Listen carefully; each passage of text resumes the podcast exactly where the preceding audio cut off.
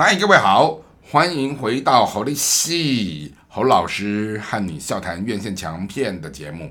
哦，我们前几次的节目内容有聊到《失落名城》，聊到了《音速小子》，聊到了同志电影，以及有一部非常原创性好极高，然后让我们觉得血脉奔张的一个很有创意的电影叫《劫命救护》。那今天呢，我们想来跟大家分享的这部作品是一个日本电影，而这个日本电影当时在。院线的票房表现，我个人认为它不是顶杰出，但是它的文本在开展的过程让我们觉得很感动、很迷人。好，那这个作品叫做《那些得不到保护的人》。哦，那来聊这部作品的时候，我们想从几个角度来跟大家谈。首先来先聊到哦，它的原著是由小说家中山七里，好，他贴着当时的日本的三一大地震，哈，这样的一个。社会历史真实的灾难为一个时空，然后它结合了一些虚实共构的东西哈，然后就是一个连续的杀人犯，他当时在那样的一个环境里面，他们落难了，而最后他怎么样在这个事件里面，他扭曲了他自己，而他把一些他认为社会哈，或者是这样的一种对于受灾户的这种国家对这些社会底层的不公义，他。用了一个不太正当的方式，就是去杀人、去放火，好吗？把这样的一个结构好去展现出来。因此，我们回到了一个角色设定的概念去聊的时候，我发现到说，其实这个主演佐藤健这个年轻演员，他相当的优秀哈。他虽然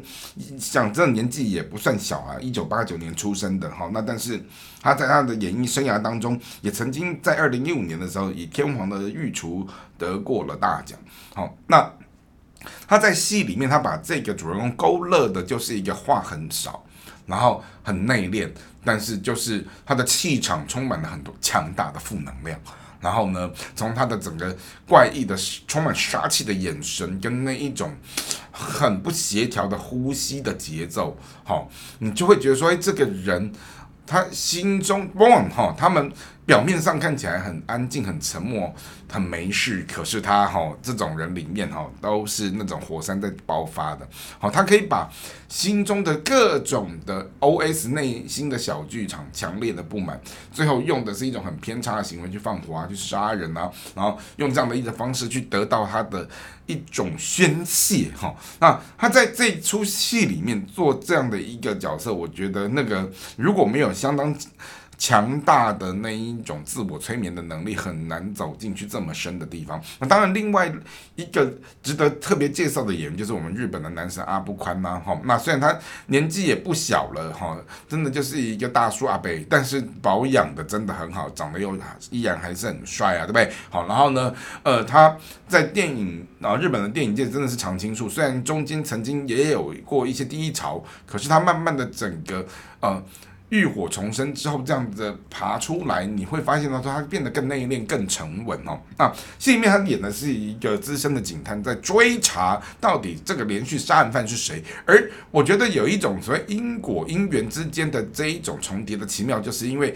所有的故事背景都发生在整个地震的受灾民的身上的时候，而刚好这一位好警探跟这一位连续杀人犯，他们都是当事人，好存活下来的当事人之一。那只是说各自在从不同的立场在探索追寻。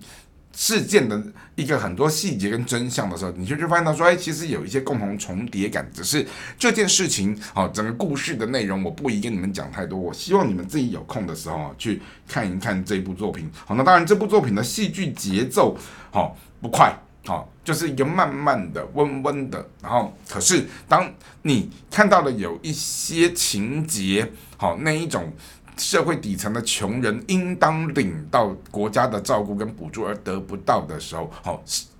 就是卡在这些层层的这一种条款规定，使得这些人他们最后就被国家见死不救的牺牲掉的时候，你那种痛，哦，会让人家觉得很难过，很难过。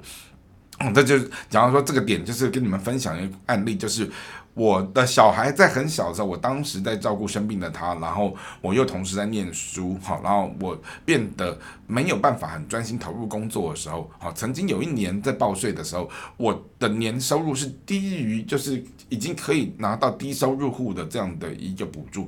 但是我要去社会局申请的时候，他居然跟我讲说，你有一个未满六十五岁的妈妈是有行为能力的，好，于是。卡在这个条件上面，你不能够去申请啊！当当时我就跟他说，我从小我的母亲就跟我离异了，然后我们几乎都没有什么联络。那为什么是这样的一个情况？我这么的燃眉，这么的紧急，需要这样的社会补助的时候，而我领不到。然后最后我就看到了那个公务员，他就淡淡的跟我说：“很抱歉，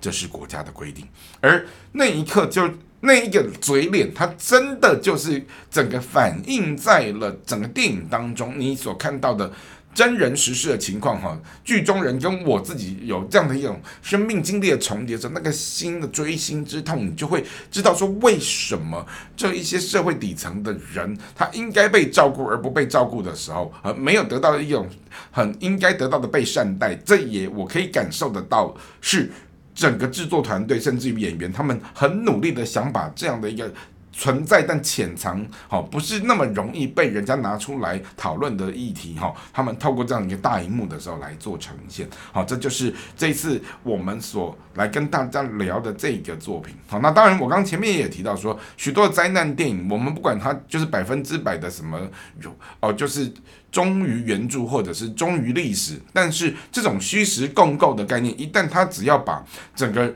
人事实地物的东西串联的看起来很通顺的时候，哈，当然也不是没有这样的作品哈。你看那个什么铁达尼号，它也就是一个真实的船难，但是它结合了一些。呃，爱情故事把它杜撰在这里面，让它整个虚实重叠。好，一旦它处理的够好，哈，它我们也就真的不用再去追究说到底这是不是一个所谓的真实事件，哈，我们只要在戏剧的世界当中去看到他觉得精彩，他好看，这样就够了。好，这就是这一集的节目跟大家聊到的是那些得不到保护的人。好，希望今天的内容你们也喜欢，也希望大家继续锁定这个节目，我们下次再会。